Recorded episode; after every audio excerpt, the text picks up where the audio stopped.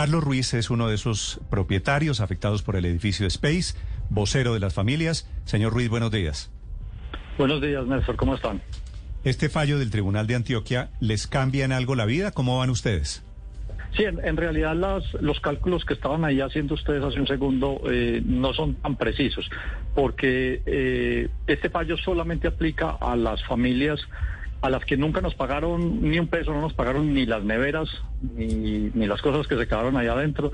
Ese es el caso de 12 familias, ese es el proceso, digamos. O sea, hago la división no por 126 familias, sino por 12. Si, si la quiere hacer eh, por 12, para el proceso de nosotros es más o menos de unos 10 mil millones. O sea, Eso le da, discúlpeme. como 800 millones a cada uno de nosotros. Ah, 800 millones. 800 por, por cabeza, bien por, por familia, pues sí, digamos por apartamento. Por apartamento. Y queda el, el, otro grueso de la bolsa es para el resto de personas a los que también, o, o, bien sea que nunca estuvieron en el proceso con nosotros, o a los que nunca les quisieron pagar, o a los que no se dieron cuenta de que esto pasó créanlo o no, hay, hay gente que, que, apareció a los cinco años y, ay, ¿cómo así que esto se cayó y no me pagaron? Hay gente de ese estilo. Entonces, esa bolsa está para, e, e, ese resto de la bolsa está para todas las personas que se puedan sentir afectadas. ¿Y cuál es el resto de la bolsa, señor Ruiz? Como le digo, personas a los que pero, pero en plata es cuánto 100 millones de pesos. Para los ah, demás. Mm, no, no porque no sabemos, o sea, en este momento eh, es importante que ahora que estamos en los medios, todas las personas que se sientan afectadas, bien fuera porque viviesen allá, porque alquilaban, porque los afectaron, por, por X o Y motivo, eh, tienen derecho a reclamar. Entonces es importante, eh, si me permiten, les puedo dar el teléfono del bufete de abogados para que cualquier persona, como les digo, que se sienta afectada, que bien sea porque hubiese vivido, porque hubiese alquilado, por, por porque estuvo ahí, tienen que llamar a este bufete de abogados para hacerse parte del proceso. La buena noticia es que ustedes ganaron el pleito, ¿cierto? Sí, señor. La mala noticia es que CDO, que era la constructora del Space, ya se liquidó. CDO ya no existe. ¿Quién les va a pagar los 30 mil millones de pesos en consecuencia? El municipio de Medellín. El fallo dice que el municipio de Medellín es solidariamente responsable.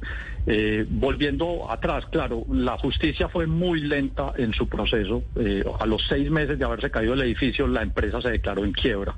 Entonces, esa fue nuestra gran Pero el fallo, el fallo dice Medellín es responsable del 25%, no del total.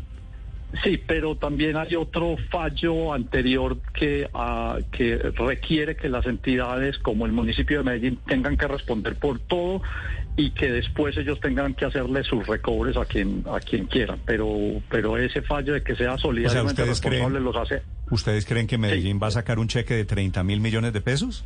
Lo tienen que hacer. Eso es lo que nos dicen nuestros abogados. Y, ese fallo es muy importante para el resto de edificios enfermos y la situación por la que pasa Medellín y Colombia en, temas de construcción. Y hoy, señor Ruiz, ¿de quién es el lote? Porque ese lote saldrá a la venta y quién lo saca a la venta. Ese lote, ya llevamos un par de años donde el lote fue asignado a todos los propietarios que teníamos y el municipio se autocobró cuando implosionaron la torre. Entonces hoy ese 100%, la torta de ese 100% del lote es el 30% el municipio de Medellín eh, y el otro 70% el eh, regado en 70 personas, pues mal contados todos al 1%. ¿Y cuál es la valoración de ese lote? altísima. Para catastro están 16 mil millones de pesos y son 11 mil metros cuadrados. O sea que de ahí, el municipio puede sacar 5 mil millones más o menos para pagar esos 30 mil. Correcto, y es lo que le hemos venido implorando a todas las administraciones, eso desde el día uno. O sea, digan Aníbal Gaviria, Federico Gutiérrez y ahora Daniel Quintero. Les hemos solicitado, compren el resto del lote, hagan un parque, hagan lo que quieran, pero nunca nos han escuchado. ¿Usted oyó la declaración del alcalde aquí en Blue Radio que dijo que no tenía plata? Sí, sí, es que pareciera como si él cree que eso es una tienda de barrio pero sí tiene comprometidas las vigencias futuras. Y ya, ya ellos han estado gastando y pidiéndole al Consejo un montón de dinero de vigencias futuras, lo cual me parece absolutamente irresponsable. Entonces venir a decir que, es que no tiene plata, pues, es que eso no es una tienda, señor. Eso usted tiene que responder por esto. Y hay unas pruebas, la justicia ya lo probó. El municipio fue responsable por habernos, por no, por haber dejado caer el edificio. Dos años antes de que el edificio se cayera, hay unas pruebas y unos correos que muestran que el municipio sabía que el, edificio tenía deficiencias y aún así se hicieron los de la vista gorda y lo dejaron seguir. Y nos dejaron habitar y dejaron que se cayera y mataron las personas que mataron y ese es el resultado. Sí, Entonces, para mí esto es un, es un campanazo muy importante. que las, las alcaldías, si usted construye una casa y usted no pide permiso de construcción, a los ocho días van y se la tumban. Entonces aquí, ¿por qué si dejaron construir una cosa que era bien grande, que cobraba una cantidad Claro, pero es que el argumento, el argumento un poco, la declaración del alcalde es, eso no fue un problema que yo creé y en este momento yo no tengo la plata. Es decir, echándole un poco la, culpa al gobierno del momento, que era quién? Eh, era Aníbal Gaviria. Cuando eso se cae es Aníbal Gaviria. Pero de nuevo, es que es que yo no sé por qué el alcalde se cree el dueño de la alcaldía. La alcaldía es un ente, simplemente. Usted simplemente está ahí sirviendo de turno usted le toca responder por las cosas que hicieron bien o mal en el pasado. Sí, señor Ruiz, pero la parte, la, parte gruesa de esa bolsa a la que usted se refiere, que es el 75%, deben responder, según este fallo, varias personas que son naturales. Allá hay por lo menos cinco personas. Ustedes han intentado, sabiendo que la alcaldía les dice no hay plata, que Lérida está ya liquidada, ¿han pensado buscar a estos empresarios, a estos constructores? No, no, no hemos pensado. Eso ya se ha hecho. No tienen nada a nombre de ellos. ¿Y los curadores? No tienen nada a nombre de ellos. Sí. Señor Carlos, ¿y la familia? Les dieron ocho años, les dieron ocho años para hacer lo que hicieron. Entonces, ya los hemos buscado, se les han perseguido bienes, no tienen nada a nombre de ellos. Entonces, el alcalde en sus declaraciones también dijo, es que los vamos a buscar. Pues yo sí le diría, consígase un buen abogado eh, y no vaya a, demandar a ninguna empresa. Ninguna de esas empresas tiene dinero. Todas las empresas están en quiebra. Busque a esas personas y haga un procedimiento donde le van a devolver hace 10 años dónde estaba su dinero y a dónde lo sacaron y que les hagan. Eso tiene un término fiscal que se llama. Eh, no recuerdo exactamente, pero tienen que volver a, pueden devolver la historia y mirar en ese momento cuánto eran sus patrimonios y de a dónde diablos lo sacaron. Si eso lo quiere hacer el alcalde, está bienvenido. Carlos, ¿y las familias que hicieron el acuerdo con Leri Acevedo antes de ser liquidada también se podrían ver beneficiadas con este fallo y cuántas son? No está del todo claro, son como 40. No está del todo claro qué tanto lo puedan hacer porque los documentos que ellos firmaron exoneraban a todo el mundo de demandas futuras. Entonces, mm, esa conversación la tuvimos ayer. Eh, los abogados van a tratar de explorar algunas opciones, pero no está tan mm. claro que ellos sí puedan demandar. Y Usted... por eso por eso nosotros pensamos desde el día uno, como les digo, pues, o sea, yo estaba esa noche cuando se cayó ahí. A mí me tocó salir corriendo por mi vida. preguntar, señor y con la respuesta. ¿Usted vivía en el edificio? Podemos ahondar en, en lo dramático que ha sido esa situación. ¿Usted vivía en el edificio que se cayó? Claro que sí, yo estaba ahí esa noche eh, 8 y 20 de la noche, estaba con mi ex mujer en este momento, eh, eso estalló, eh, eso sonó como una bomba, se empezaron a caer los pisos uno tras otro, todo, empezamos a correr por nuestras vidas porque nosotros no sabíamos si se iba a caer donde yo estaba. Y, la realidad es que no se cayó donde yo estaba por, por suerte simplemente, porque el edificio no se terminó de caer, todo fue, fue cuestión de suerte y empezamos a correr por nuestras vías y llegamos abajo y, ahí empezamos a sacar vecinos y, el herido y el, y cortado y a sacar carros y había una ambulancia, gracias a Dios, un vecino de nosotros tenía una ambulancia, sacamos la ambulancia y empezamos a sacar gente y, yo me metí a los escombros a buscar gente porque yo había visto que ahí habían unas luces cuando yo entré una hora antes y, gritaba a ver si había sobrevivientes y, todo eso lo hicimos. es que es muy distinto uno pensar que eh, lo, que nos tocó pasar. Es, por eso digo, es la noche más oscura de mi vida. Sí. ¿Y usted perdió el apartamento y después de eso se separó?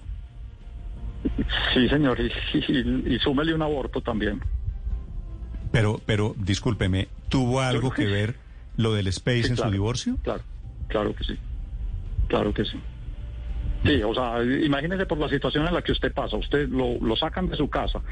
Se tiene usted que ir a vivir a prácticamente, yo me fui a vivir con mi familia, uno tener uno tener toda su vida asegurada, tener que ir a vivir con su familia en, el, en el cuarto que era de uno cuando uno tenía 20 años, con cajas, eh, porque ya nos iban a solucionar, ya nos vamos a solucionar, ya vamos a solucionar y, y luego me fui a vivir ya a un apartamento alquilado de muchísimas menos condiciones en las que yo vivía, que yo vivía cómodamente, yo no debía un peso, estaba tranquilo y, esa situación a usted lo pone a pelear. Entonces, eh, a mí las palabras que me decían era deja de pelear, deja de pelear que te van a matar, te van a matar, te van a matar. Y yo decía, si a mí me matan por mi casa, por lo que yo compré, por lo que yo pagué, pues que me maten. Y yo sigo pensando, pensando así. Eso, mm. esta guerra le, tocó a los valientes y... Le pregunto por esa por esa situación personal suya, por su divorcio, porque entre otras cosas el fallo también se ocupa de eso, ¿no? De, la situación moral de las víctimas de Space. Sí, señor, es cierto.